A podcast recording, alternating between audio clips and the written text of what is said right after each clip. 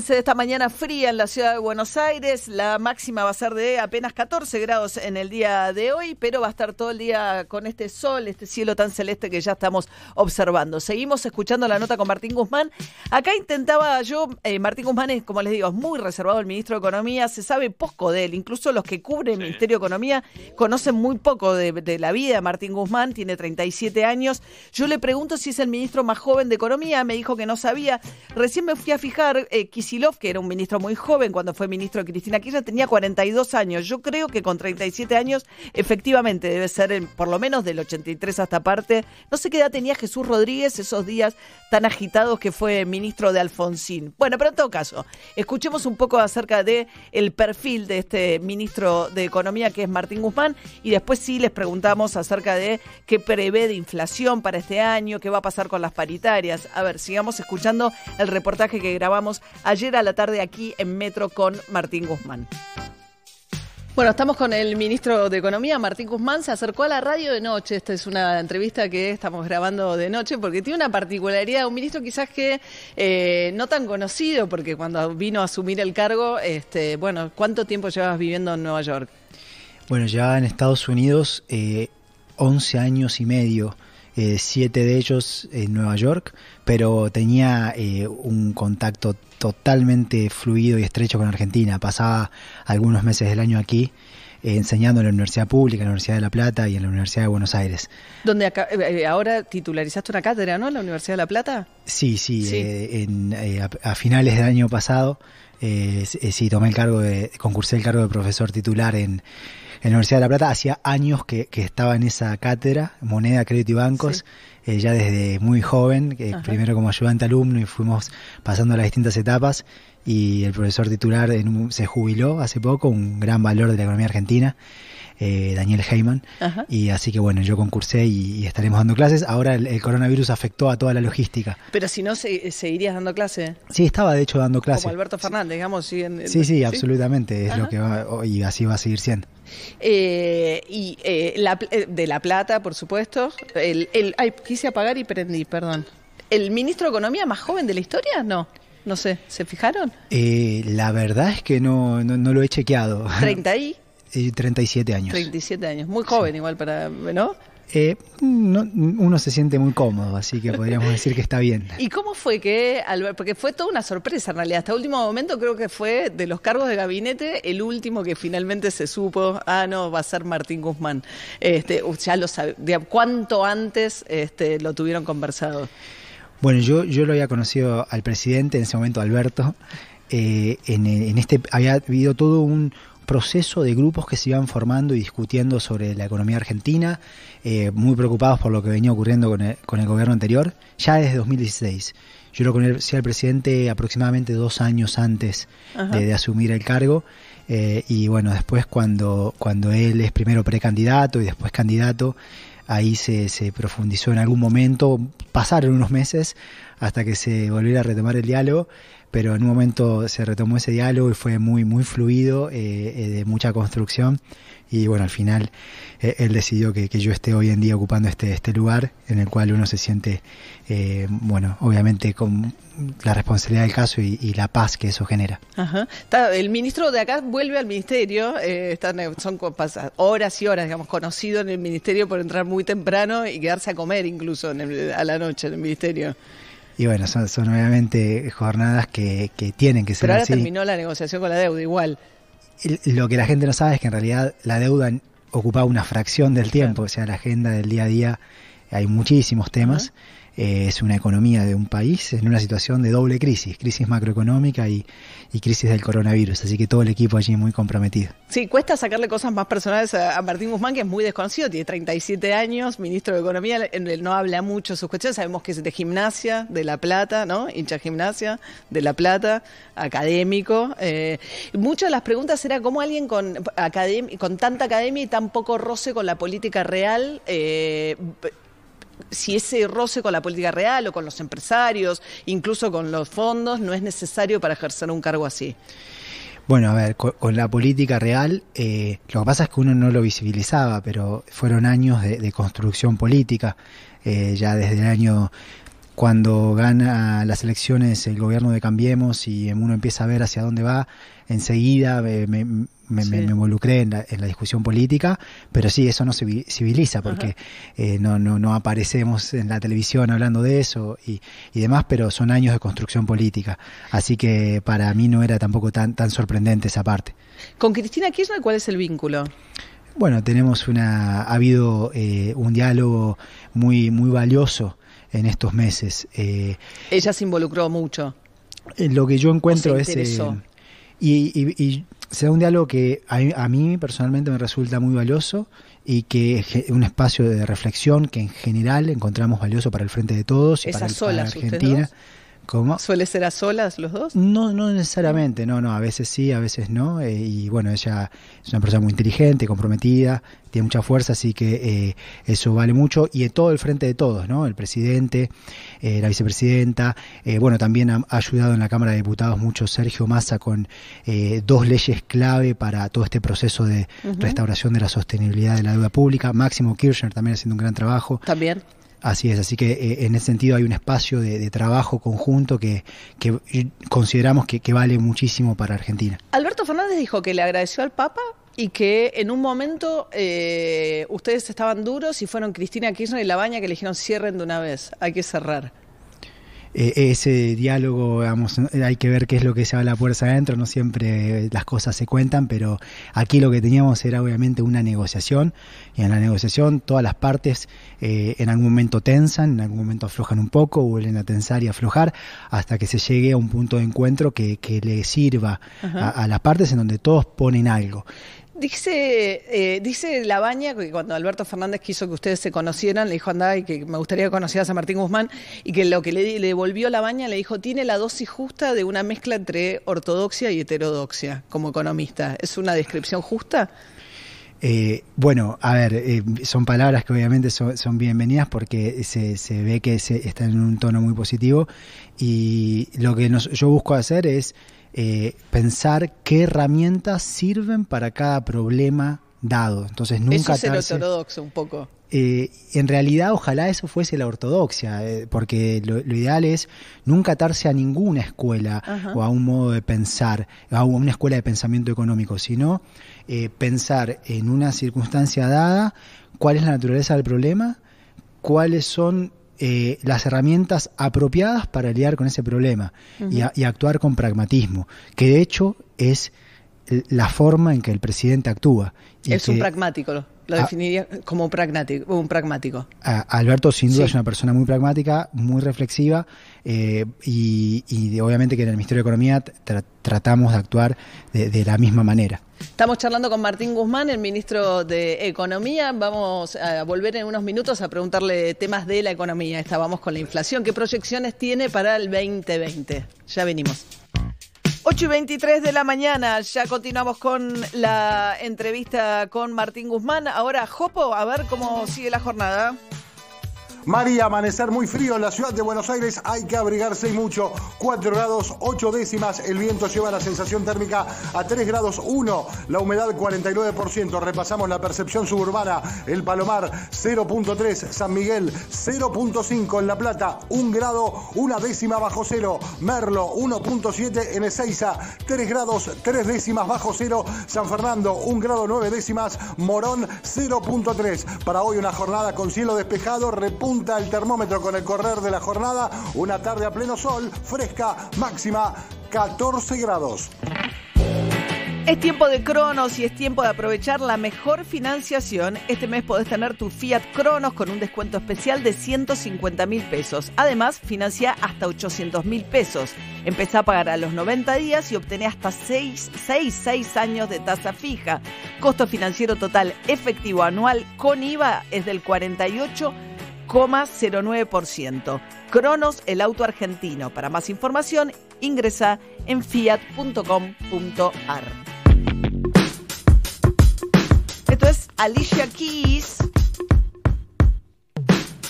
Empire State of Mind. Enseguida seguimos con Guzmán. Yeah, I'm out at Brooklyn. Now I'm down in Tribeca, right next to the Narrow. But I'll be hood forever. I'm the new Sinatra. And since I made it here, I can make it anywhere. Yeah, they love me everywhere. I used to cop in Harlem. All of my Dominicanos right there up on Broadway. Pulled me back to that McDonald's. Took it to my stash spot, 560 State Street. Catch me in the kitchen like a Simmons whipping pastry. Cruising down A Street. Off-white Lexus. Driving so slow, but BK from Texas. Me, I'm out that Bed-Stuy. Home of that boy Biggie. Now I live on Billboard. And I brought my boys with me. Say what up to Tata. Still sipping my top. Sitting courtside. Knicks and Nets give me high five. Nigga, I be spiked out. I could trip a referee. Tell by my attitude that I most definitely from.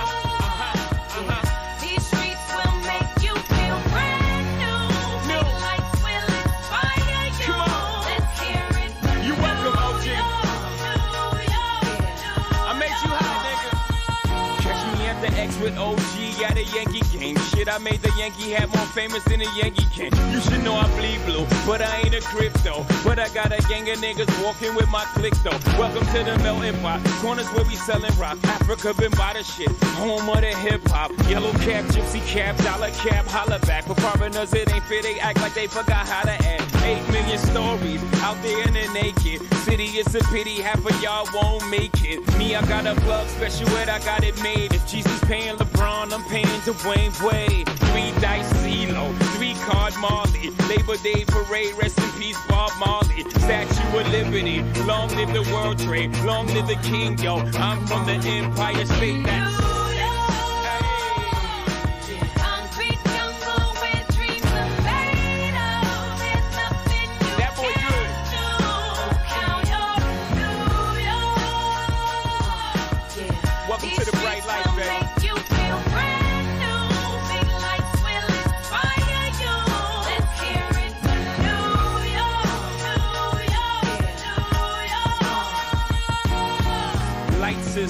15 girls need blinders, or they could step out of bounds quick. The sidelines is lined with casualties who sip the life casually, then gradually become worse. Don't bite the apple eve, caught up in the in crowd. Now you're in style, and in the winter gets cold, in vogue with your skin out. City of sin, it's a pity on a whim. Good girls going bad, the city's filled with them. Mommy took a bus trip, now she got a bust out. Everybody ride her, just like a bus route. Hail Mary to the city, you're a virgin. And Jesus can't save you, life starts when the church in. Came here for school, graduated to the high life. Ball players, rap stars, addicted to the limelight. Empty and May got you feeling like a champion. The city never sleeps, better slip you an ambient.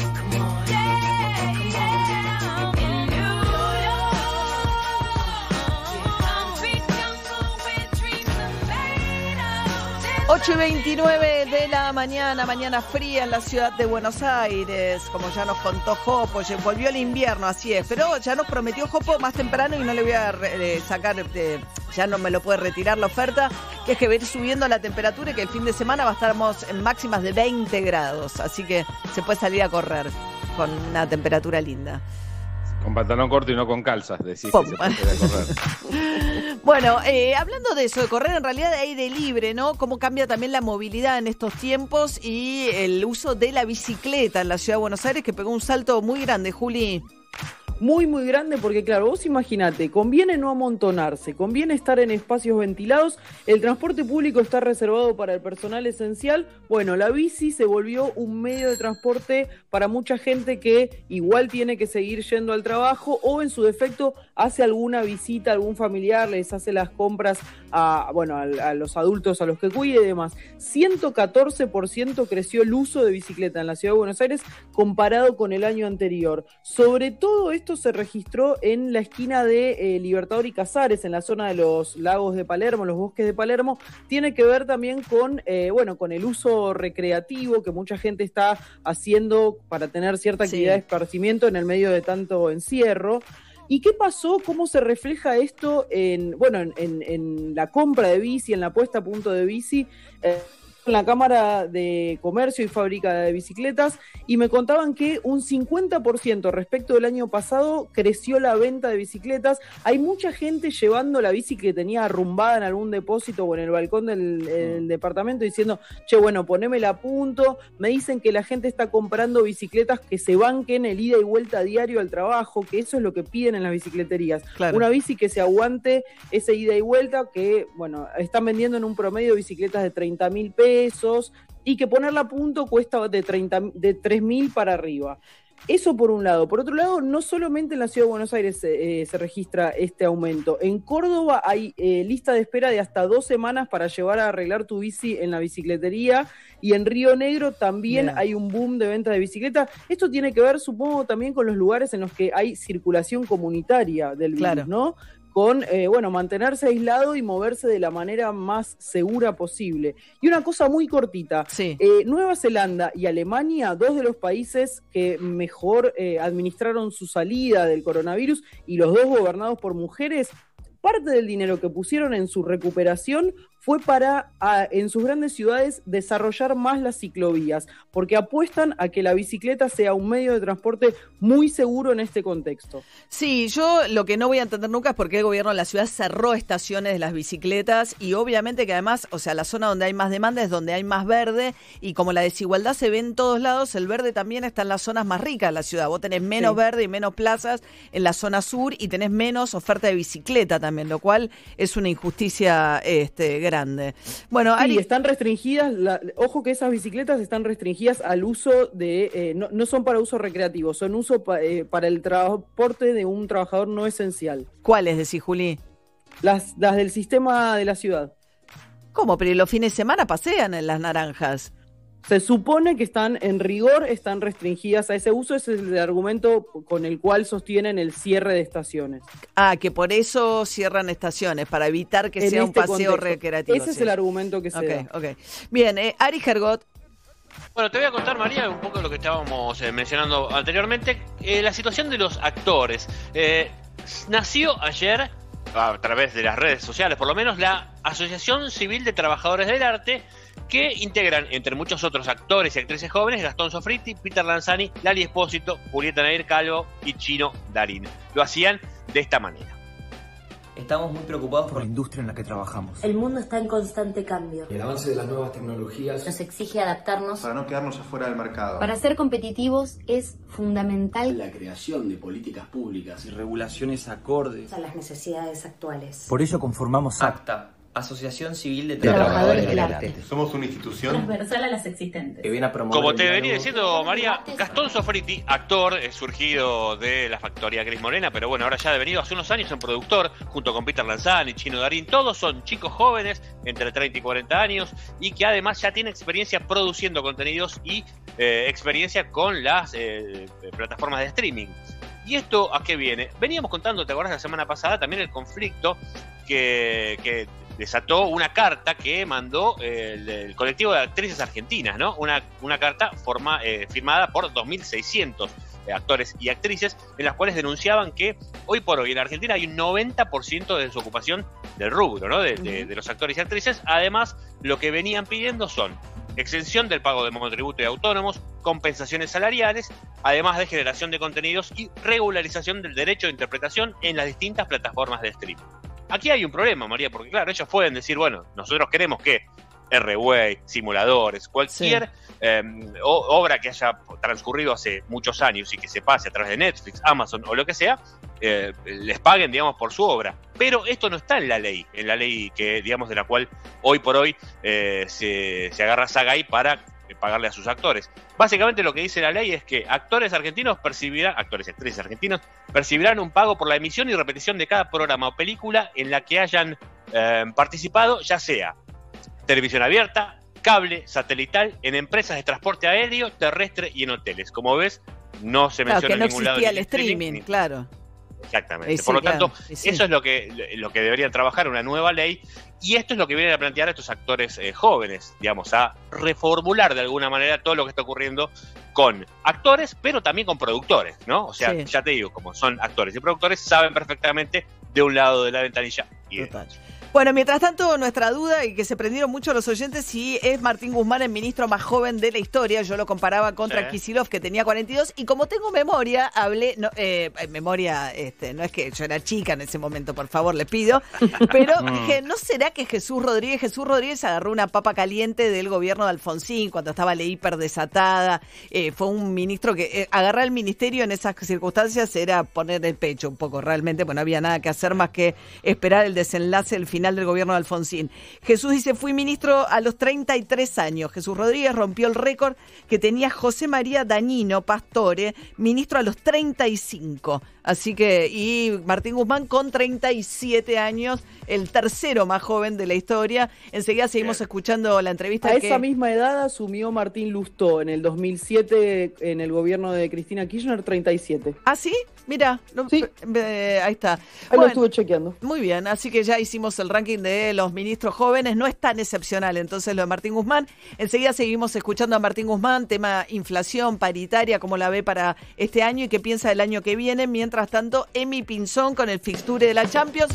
No te podés bajar, dijiste que a la No. final van el Atlético ¿eh? y el... Y el Bayern Múnich. Listo. Y que el Bayern Múnich el viernes elimina al Barcelona en el choque que tiene en Portugal. Ok. Eh, va- empe- empezamos con lo que pasó ayer. Inter y Manchester United ya están en las semifinales de la Europa La otra copa, la que se está disputando en Alemania. Hoy hay dos partidos, María, a las 4 de la tarde ambos. Juega el Sevilla contra el Wolverhampton de Inglaterra y el Basilea ante el Shakhtar Donetsk de Ucrania, buscando dos semifinalistas para jugar contra los equipos que te dije recién, el Inter y el Manchester United. Hubo un buen partido de Lautaro Martínez que de todas maneras cerca de la noche se confirmó la mejor noticia que va a ser papá, ¿eh? así que un gran abrazo a la distancia a Lautaro Martínez, va a ser papá por primera vez, mostrando ahí la, la ecografía de, de- de su pareja. Eh, pero al margen de eso se empieza a mover. Eh, a- al margen de eso, y a propósito de la Champions, hoy se entrenó Messi, volvió a entrenarse Messi con, con un vendaje en su tobillo izquierdo después de la infracción que le cometió en el otro día. Eh, así que veremos. El único, el único porcentaje menor de que el Barcelona tenga chances es el milagro Messi, porque si no es Ah, Messi, ah, ah, el Barcelona es un desastre y el Bayern Múnich Nosotros no tenemos que ser le parte va a de esta ganar más corrupción. allá de Messi. Eh, bueno, No, y no. cortito. Sí. ¿Perdón? Sí. No te está dando vuelta, no, no. No, no, no, No, no, no, pero digo. Messi, el- lo único que puede emparejar un poco sería Messi, pero el Bayern es más. Bueno, yo Eh, arranco a partir de mañana, 4 de la tarde, todos estos partidazos de la Champions. Atalanta, Pa- Paris Saint Germain mañana bueno, a las ese no me 4. tienta tanto. Popa- Es un partidazo, Sí. María. Ah, bueno, que No, no, pero además, a esta altura la Champions se mira todo. todo. Si Está bien, llegaron a perdón, se mira perdón, todo. perdón, hay nadie más Bueno. futbolero que Juli en este equipo, creo. No, es cierto, es No, cierto. no, sí, Muy no. cortito, lo que te había dicho la semana pasada se ha confirmado anoche. Sí. Eh, en Italia, en la Juventus, el nuevo entrenador Andrea Pirlo no va a tener en cuenta al Pipa Higuaín. Le van a dar el pase y probablemente, si no se queda en Italia, se va a jugar a Estados Unidos. Así que Ah. el Pipa va a seguir haciendo goles en algún lado eh, y va a seguir haciendo ahí. plata, que es lo más Excelente. importante. Pará, sí. me- me- lo acabo de googlear. Andrea, eh. Andrea Pirlo quedó en nuestra Eh, memoria eso, María. muy alto. Sí, sí. Uy, Dios mío. No. Estaba No, por completar programa- el cupo, el cupo No. cosificador de Flora, eh, No. Andrea Pirlo. No, Andrea Pirlo, yo te Eh. juro, dijiste Andrea Pirlo y dije, ¿es Andrea Pirlo? Y lo fui a buscar, la foto es...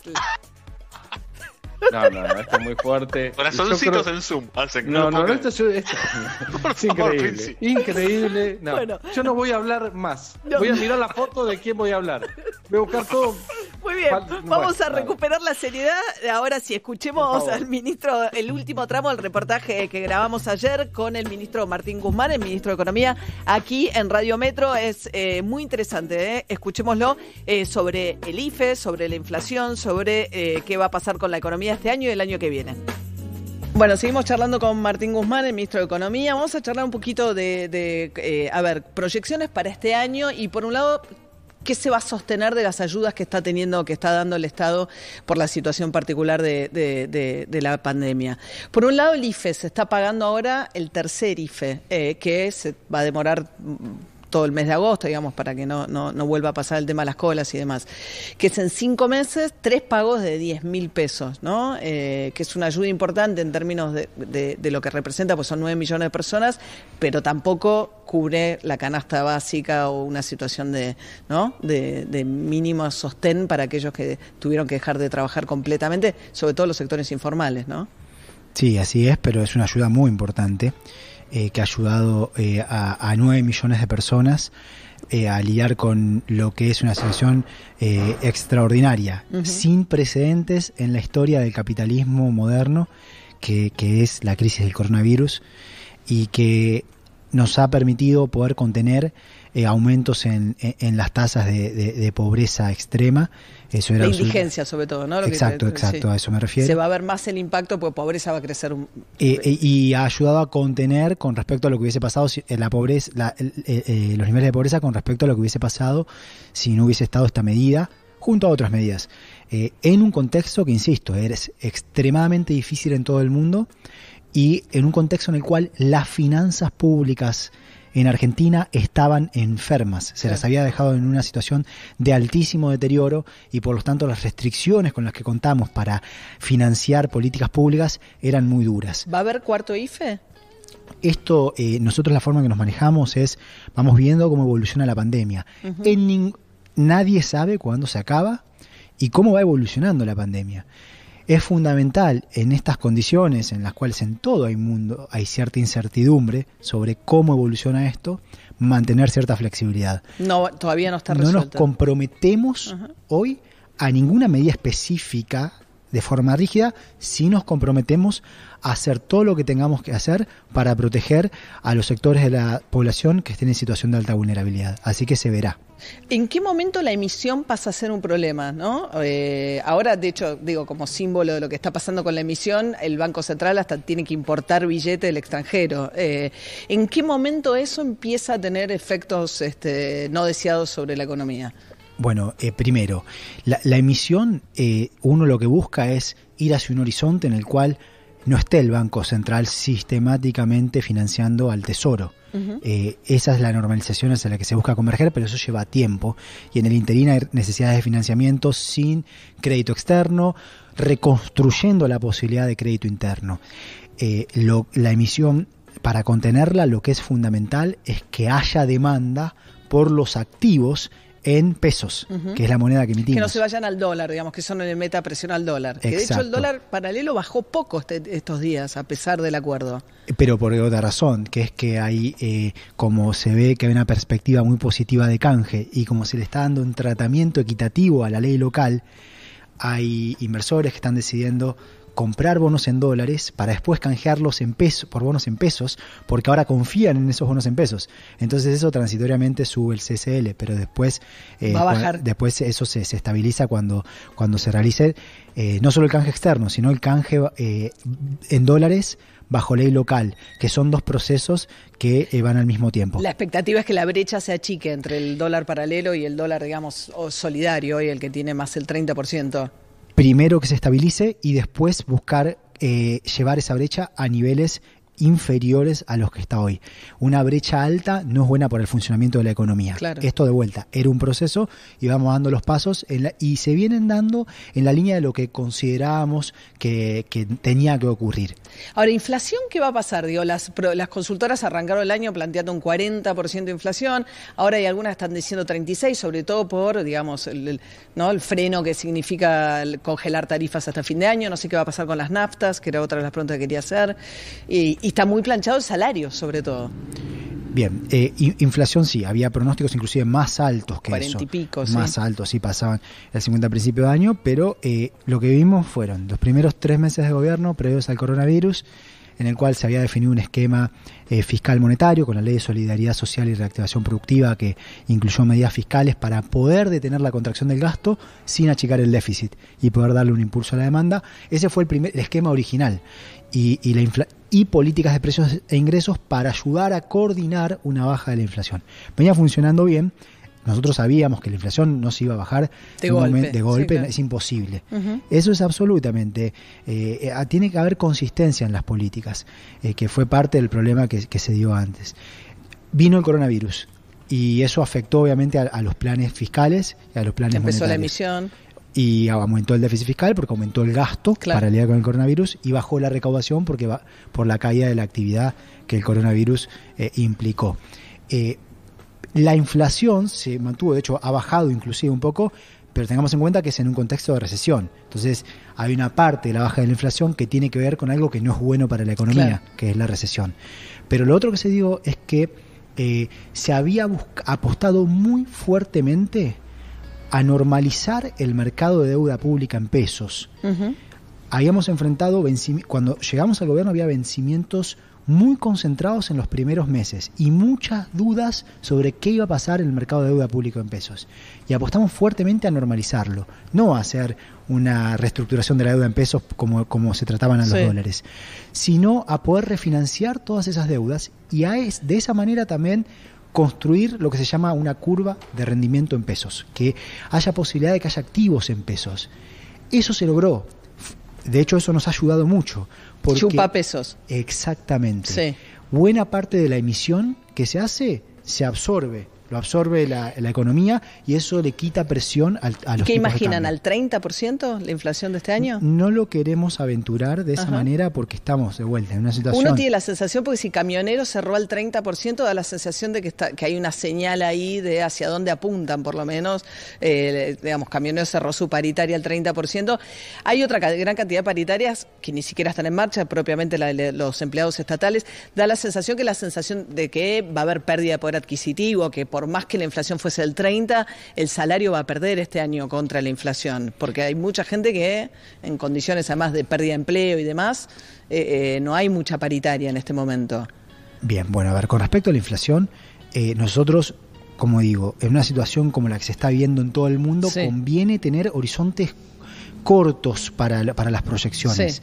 Es lo prudente, es lo lógico. Lo que nosotros veníamos proyectando estaba siempre por debajo de lo que era eh, el relevamiento de expectativas de mercado, el Ujú. REM. Eh, y, y viene, la realidad viene estando más ajustada a lo que eran nuestras proyecciones. Sí. Eh, O el- sea, no cuarenta y pico, por, de- o No, sea, no, no. y debajo 40, eh, sí, sí, definitivamente, Sí. definitivamente. ¿Y de hecho, salario? en- y, y salario, bueno, esto depende, de, de- hay- aumenta la variabilidad en la evolución del salario real. Lo que ocurre es que estamos en una recesión eh, importante, como digo, en la economía mundial, en la economía argentina, y con ello hay sectores en los cuales eh, que, que sufren, hay caída de ingresos en general. Y por eso, bueno, tomamos todas estas medidas para proteger los ingresos de quienes están en situación de alta vulnerabilidad, como el IFE, la extensión de la UH, la asignación universal por embarazo, y proteger al trabajo y la producción, como el ATP, la reducción de contribuciones patronales. Sí, igual, digo, Pero hay sí. pérdida de empleo a pesar incluso de la doble indemnización. Es que estas medidas hay que compararlas con respecto a lo que pasaría si no estuviesen las medidas. Ajá. La economía está cayendo, Claro. sin duda. Pe- la Porque eso parece ser como una de las anclas de, de- de la inflación este año, que no va, que digamos la pérdida de poder adquisitivo, el salario real. Bueno, eh, justamente en un contexto de recesión hay una fuerza que detiene Sí. el avance de los precios. La recuperación del salario real se debe dar con la recuperación de la actividad económica. El año que viene. Nosotros vemos un buen año 2021. Las condiciones Bueno, obviamente depende en, en- en- en buena parte de eh, a qué velocidad sea, ceda la pandemia. Pero se han estado generando en estos ocho meses condiciones que nos dan un horizonte distinto, un- un- una plataforma distinta para las políticas públicas en pos de la recuperación. Entonces sí vemos un buen año 2021 que, que le haga bien a Argentina. y por último, naftas, esta semana se viene el aumento.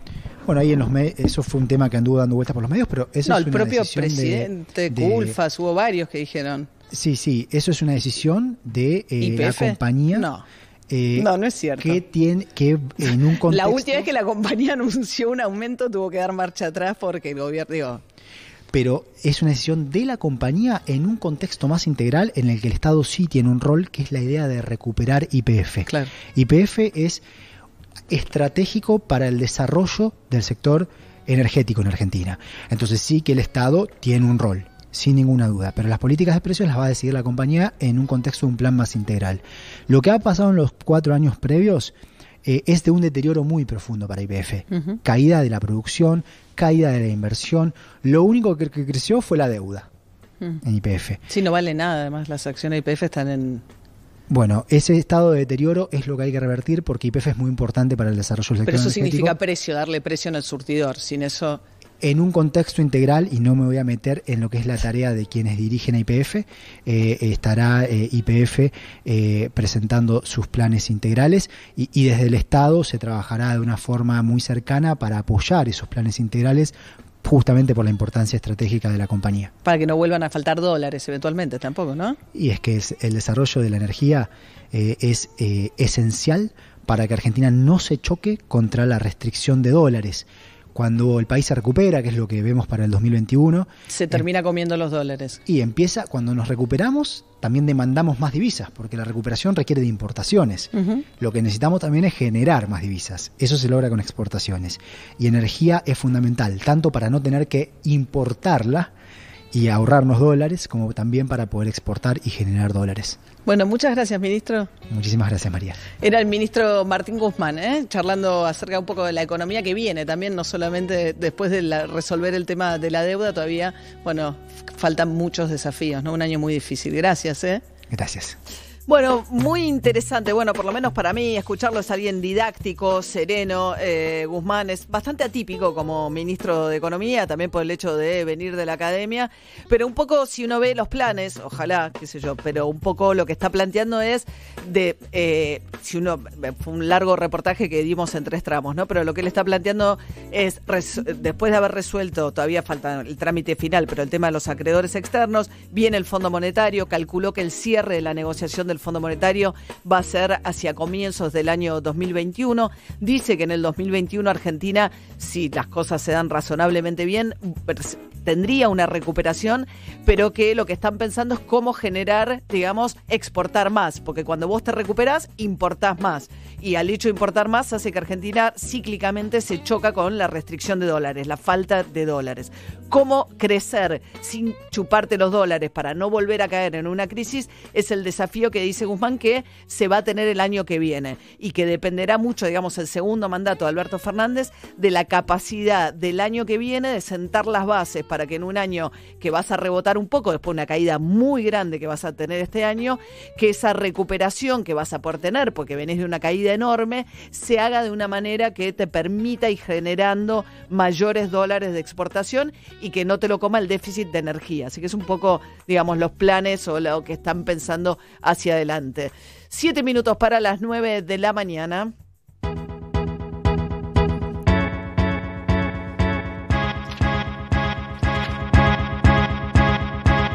Mickey Snow Animal.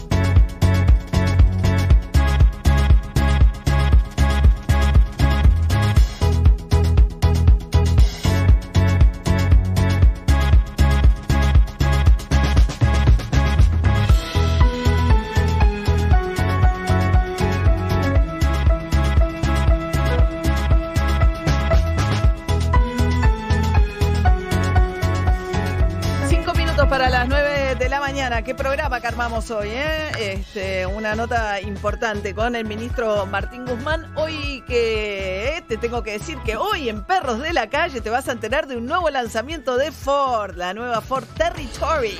Sorprendete con la nueva tecnología, los sistemas de seguridad que son increíbles y su diseño impactante. Con Ford llegás más lejos. Y un día como hoy, hace un año, un día como hoy, hace un año, ganaba por amplia ventaja Alberto Fernández las paso, las primarias abiertas, simultáneas y obligatorias. ¿Habrá paso dentro? Ay, las pasos están, son un gran interrogante, pero en todo caso, un día como hoy, hace exactamente un año, qué vértigo todo, como ¿no? Eh, porque además, entre el cambio de gobierno, sumado a la pandemia, sumado al aislamiento, un año parece un mundo, ¿no? En nuestras vidas. La verdad. Yo, de Sí, hecho, parece tres mínimo. Claro, ¿no? esa misma semana con Ernesto lo estábamos entrevistando en Corea del Centro, que fue el primer reportaje que dio Alberto Fernández, donde ya era muy improbable que perdiera las elecciones presidenciales, a pesar de la remontada que después terminó pegando Macri para la elección general. Realmente era virtualmente un presidente electo, ¿no? Después de esta, del triunfo en las PASO. A ver, escuchemos a Alberto Fernández un año atrás. Vamos a empezar ahora una etapa nueva, que es lo que queda de la elección. Los que están intranquilos, que no se intranquilicen. Nunca fuimos locos gobernando. Siempre arreglamos los problemas que otros generaron. Una vez más, vamos a arreglar los problemas que otros generaron. A los que se fueron a dormir, le pido por favor, o a los que recomendaron que se vayan a dormir, le pido por favor que no se duerman más porque durmieron mucho tiempo y nos generaron un problema enorme. Bueno, claro, ¿se acuerdan, no? Que pa- aparecían los números, decían, no puede ser esta distancia, no había una sola encuesta, ¿no, eh, Juli? Y esa misma sorpresa yo la tuve también en la diferencia entre Vidal y Kisilov. Me acuerdo de, de- de que me sorprendiera también esa brecha tan grande. Sí, claro, parecía que, eh, que iba palo a palo, por lo menos la elección en la provincia, y ahí como eh, quedó muy jugado. Bueno, finalmente, pues, si era la parte de la deuda, una de las que se refería, bueno, se, se- se terminó acordando el tema de la deuda, y después de ahí vino mucha incertidumbre, ¿no? Fue muy largo el camino hasta el 10 de diciembre, como está siendo ahora muy largo también. Eh, nuestros 145 días de cuarentena, el gobierno nacional, el Poder Ejecutivo Nacional, como ustedes saben, va a continuar la discusión en el Congreso del proyecto que envió de reforma del Poder Judicial. Ayer en un Zoom con Macri desde eh, la Costa Azul, de sus eh, preciadas vacaciones, Macri dijo, cerró filas con todos los dirigentes de la oposición, dijo, no queremos saber nada con discutir eh, la reforma judicial, ni siquiera con sugerir cambios al proyecto de reforma judicial. Vamos a oponernos tajantemente y una forma de oponerse es decir, no vamos a aceptar que se discuta virtualmente un tema tan delicado. Razón por la cual podían bloquear el funcionamiento de la Cámara de Diputados. El Senado sí tiene acuerdo donde tiene mayoría, tiene 60 días más para seguir funcionando virtualmente. Ahora hay que desbloquear eso. En este contexto, Santiago Cafiero confirmó ayer, esto había sido una nota de Paola Juárez en Infobae diciendo Olvídense la legalización del aborto. Este año no va a ir al Congreso como había prometido Alberto Fernández y de alguna manera Santiago Cafiero, jefe de gabinete, lo ratificó. Si no hubiéramos tenido pandemia, el proyecto se trataba este año. Ahora yo realmente no sé cuáles son los tiempos legislativos y vuelvo a insistir, quizás esto también se mezcla un poco con lo que planteábamos al principio. Esta pandemia es muy dinámica, la verdad que los tiempos son muy difíciles de, de poder prever. La voluntad y la vocación de este gobierno es que ese proyecto se trate y que, sea ley, justamente. Bien, hay quienes vinculaban el hecho de que Alberto Fernández le hubiese agradecido al Papa las gestiones que hizo para eh, lograr el acuerdo con la deuda, también por la relación del Papa con Cristalina Georgieva, la titular del fondo, eh, que es con la que hay que negociar ahora, pero también, Juli, me parece razonable esto de que necesiten la calle, que esté movilizada la gente, pero bueno, quedó, me parece, para el año que viene, que es año electoral, difícil que eso se trate si esto sigue así. Mientras tanto, la noticia de la mañana, eh, Vladimir Putin, el presidente de Rusia, anunciando que es la agencia rusa aprobó la primera vacuna contra el coronavirus que otorga inmunidad duradera. Esta mañana, por primera vez en el mundo, se ha registrado una vacuna contra el nuevo coronavirus, anunciaba Putin esta mañana. Sé que es bastante eficaz, que otorga inmunidad duradera. Dijo que su hija, su propia hija, fue parte de quienes experimentaron.